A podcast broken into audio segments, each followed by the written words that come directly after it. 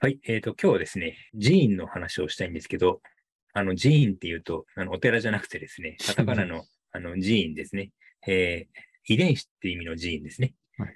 どこから来たかというと、あの、ブランド寺院というですね、えー本が、2015年の本ですね、ありまして、で、えー副題がですね、繁盛をもたらす遺伝子という副題がついているですね、本なんですけども、まあ、これ、えー簡単に言うとですね、ブランド化されている商品とかサービスとかね、うん。まあ、そういったものが流星を極めるときっていうのが、どの時代にもあるんですけど、でも必ずですね、栄枯盛衰というか、一時的にはあ大ヒットしたけども、いずれは何かされてしまって、また次のブランドが勃興するみたいな、そういうことが繰り返されると。うん。で、まあ、これはあの、企業の、えー業績以外にもですね、歴史的にも同じようなことが繰り返されているわけですよね。ある王朝が繁栄を極めるけども、でもいずれは他の王朝にとって変わられてしまうとかですね。うんうん。で、この時に歴史家として研究する人は、いや、こういうところでこれやったのが良くなかったとかですね、えーこういう取り組みが悪い結果を招いたとかですね、えーいくらでも分析ができるんですけども、でも、その考えてみるとですね、当事者たちは、これうまくいってるから、売れてるから、えーこの調子でどんどん拡大していこうというふうにしか考えられないわけですね、状況証拠から。で、歴史的にも当然調子に乗って焦げてしまったブランドはたくさんあることは知ってるし、それについて分析しているにもかかわらず、なぜか自分の場合は、いや、それは、うちは違うからというふうにして、同じ、具を繰り返してしまうと。で、えーそういうことで、えーこの本の視点としてはですね、この人というですね、このなんか擬人化した何かがですね、えーその企業に宿っている間は、えー繁栄を極めると。でも、その寺院としてはですね、えーいずれですね、なんかもう、この企業はいいかなということで、他の企業に乗り換えていってしまうと。まあ、つまり、別の宿主に移ってしまうということになると、今度はその繁栄を極めていたブランドが衰退してしまうということで、で、非常にこれは、じゃあその寺院っていうのは何なんだ目に見えるのかとかね、えーどういう時に寺院が宿っていると言えるのかっていうのは、非常に検証をしようがないところではあるんですけど、でもこういうふうに考えると確かにそうだなということも、えー思えなくもないというね。で、この話で思い出すのがですね、サピエンス全史という本がありましてうん、で、この中でですね、あの、小麦の話が出てきますよね。うん人類がこの小麦をね、えー栽培することによって、あるいは植物ですね、そういうものをこう栽培することによって手なずけれているというふうに人類はそう思っていたんですけども、実はですね、小麦の方が人類を家畜化しているというかですね、手なずけているというふうにこのあべこべの関係なんだよということが非常に象徴的に語られていて、でそうなるとですね、このブランドジーンにしても、この小麦にしてもですね、結局この人が何かですね、自分でこういうふうにすると、うまくいくんだということをですね、何か不動の法則として安心して活用するっていうことは実はもういつひっくり返されるかわからないので、正しい方法ではなくて、自分がこれやってるときは楽しいなということを、ね、ひたすら気ままにやるだけでいいんじゃないかなということがですね、今回のこのブランドジーンの本から僕が思っていることなんですよね。なるほど。ちょっと成果ができたら、あ、この勢いをどんどん強めてね、どんどんやっていこうということをすると、足元を救われてマイナスになってしまうという、まあ、これはだから恐れと不安なんですけれども、まあそういうところがあるので、まあいつ来るかわかんないし、えーそもそもうまくいってる時が必ずしもこの寺院のおかげとは限らないので、なんとも言えないところがあるんですけどね。うんなうん。だけど、まあ、なんで人は頑張るのかっていうところにも通じる話だと思うんですよね。うん人が頑張るときってやっぱり結果が出るときだと思うんですけど、こう、結果が出るから頑張るんだけど、でもそもそもなんで自分はそれやってるんだっけってことをですね、ついついこの結果が出てるときはですね、考える優先度が下がってしまうのかなというふうに思っているので、そういう時こそですね、そもそもなんで自分これやってるんだっけってことを考えてもいいんじゃないかなというつまらない話ではあるんですけどね。うん大木さんはこの寺院の話についてどう思います？寺院の方は、えーなんていうのかな。目に見えなかったの、目に見えなさそうがあったので分からなかったんですけど、さっきのサピエンス全史の話は私も読んで、なるほど、面白いこと考えるよなとは思いました。うん。で、あの、ただ、それはつまり、視点ってやつだと思うんで、結局その、小麦が人を使ってるのか、人が小麦を使ってるのかは、結局主体をどっちにただ置いてるかだけですよね。うんあの、人はそういうことを言いたがるんだよなっていうのはよく思うんですよ。なんかこう、小麦に使われてるんだよって言ってみると、感心されるんですよね。僕らそういう話にすごく弱いところがある気がします。うん。だけど、小麦は使ってるつもりはないわけじゃないですか。ないと思うんですよね。うんだから、しかもその小麦が人を利用しているっていうふうに言ってみると、こう、なんかですね、小麦っていうのはすごく賢そうな感じがするんだけど、この種の賢さっていうのは、結局、なんだろうな、こう、いつもこう、遺伝子の、あるいは進化の話って読んでてつくづく思うんだけど、あの、この種の結果論って逆らえないんで、なぜなら反映した方が勝ったものとみなした上で話してますからね。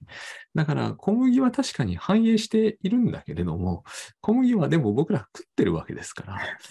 あここはどっこいどっこいなんじゃないかなというか、こういうのをお互い様って言うんじゃないのかなという気がしますけどね。結局小麦は人を反映させたんですよね。あ、ああ。だから、持ちつ持たれつというか、あの、ね、生物ってもそういう関係の、えー相互関係を持ってる生物種がいますからね。うん。まあ、あの、なんて言うんだろうな。こう、このパターンにはまるとうまくはいくよねっていう気はしますよね。俗に言う、これもありきたりですけど、ウィンウィンな感じっていうのはこういうところなんだろうなとは思いますね。なるほど。そうか。そういう意味では、えーまあ、ジーンというちょっと、えー神がかったものはどうしようもこう、手も足も出ないんですけど、でも自分にとってできないことをやってくれる人とパートナーを組むみたいな、そういう感じですかね。そうですね。あとはさっき大橋さんがおっしゃった話で言うと、まあこれはあとはもう価値観なんですけど、どんどん行った時には、それなりの代償はあるよねというのは、これもお互い様なのかなって感じがしますね。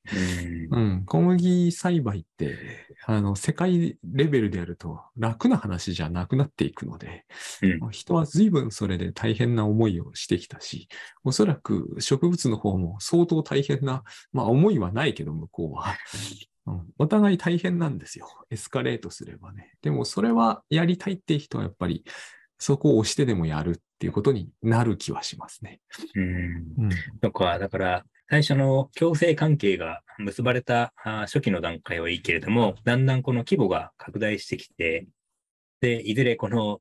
どどっちかが手に負えなくなる状態という時が来るわけですね。うーん、どっちかがっていうか、両方ともやっぱりかなり頑張らなければいかんところは出てきますし、その時に受けるダメージも小さなものではない。でも、やりたいっていうのはあると思いますうね。ん。ここら辺はもうだから価値観かなって思います。うん。まあでもそれはね、歴史上でいろんな帝国がね、あの、半島を広げていくと、一定のところまで行くと、崩壊が始まるじゃないですか。まあ、限界がありますからね。うん。なんか、それに、えー通じるものを感じますよね。まあ、多少はしょうがないと思うんですよね。やっぱり世界中小麦だらけにすれば、今は相当広いですけれども、うん。うんいい何かが起きると、今回の人災ですけど、あれは、まあ何かが起きると、一定のダメージは食らいますよね。この規模にしちゃった以上。うん。まあまあ、要するにこの、えーこれは投資で言うと、このエクスポージャーと言うんですけど、えー自分のね、持ってる資産を全部株に振り向けてたら、その当然株が落ちたらダメージが大きくなるじゃないですか。うん。なので、それを株に全部エクスポージャーしてるってことを言うんですけど、だからそれを別の資産に分散しておけば、まあ株が落ちてもダメージは限定的にできるよね、みたいなそういう考え方なんですけど。まあそうですよね。それはそうだろうと。うん。そう。だから、うまくいってるからといって、その事業に全振りしてしまうと、そういうダメージがあるよね、と。まあただそれは規模の問題なんで、結うん局、こう、さっき大橋さんが言った通り、どこから先がやばいのかみたいなのはわかんないんですけどね。そう、そうなんです。だからそれをね、某有名ステーキチェーンがですね、えー一時は破竹の勢いで店舗数を増やしてたんだけども、で、さらにそれが調子いいから、当初やってた事業を別のお会社に売却してね、で、そのステーキ事業だけに一本化してやってたら、えーちょっと今はっていうところもあったので、うんだからそういう話にも通じるんですよね。うん、まあ、たきっとね、そういうような話って、まあ、それこそいくらでもあると思うんですけどね。うんうん。でも、その、そうやってね、えーまあ、これは大企業の話だからっていうのはあるんですけど、もうああやって足元を救われると怖いよねって思ってしまうと何もできないじゃないですか。うん。まあ、どっちかというと、私は今は、えっ、と、これ、年を取ったせいなんだろうけど、行けるところまで行けばいいって思いま、思うようになりましたけどね。自分の、ことじゃない割には その時には、そのリスクとかは考えないんですか？考えないように最近はしてますね。は人は永遠に生きられるわけじゃないからね。うん。ってことは、失敗するか、寿命が尽きるか、どっちが早いかみたいな？まあそんなところあるんじゃないかなっていう感じが。そだから乗れるという時には、なんかうん乗るか反るかで考えるっていうのは僕は最近あんまりしなくなったなっていう、できるんなら乗っておきたいっていうのは思うようにはなりましたうね。んまあ。それは自分の規模は決してそうでかくもないっていう意識も多分手伝ってますけどね。うん。うん。まあでも、それは、あれでしょうね。株式投資も、データ的な金額が少なければ、えーそんな細かく分散しても、あんまりこのインパクトは、そうですねえーダメージは、はい、少ないというのに似てますよね。見てますね。うん、そうか。だからそういう意味ではね、やっぱり等身大でね、つつましく生きられるぐらいの感じでやるのが一番この幸せなんじゃないかなと思ったりするんですよね。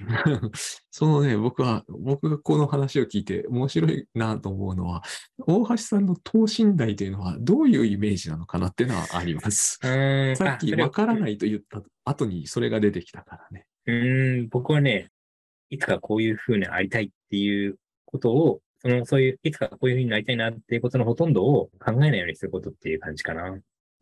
それは今は考えてるって意味ですか？うん、えっと今も考えてない。あ、なるほど。なんつうんだろう、現状、当然現状に不足もあるんですけど、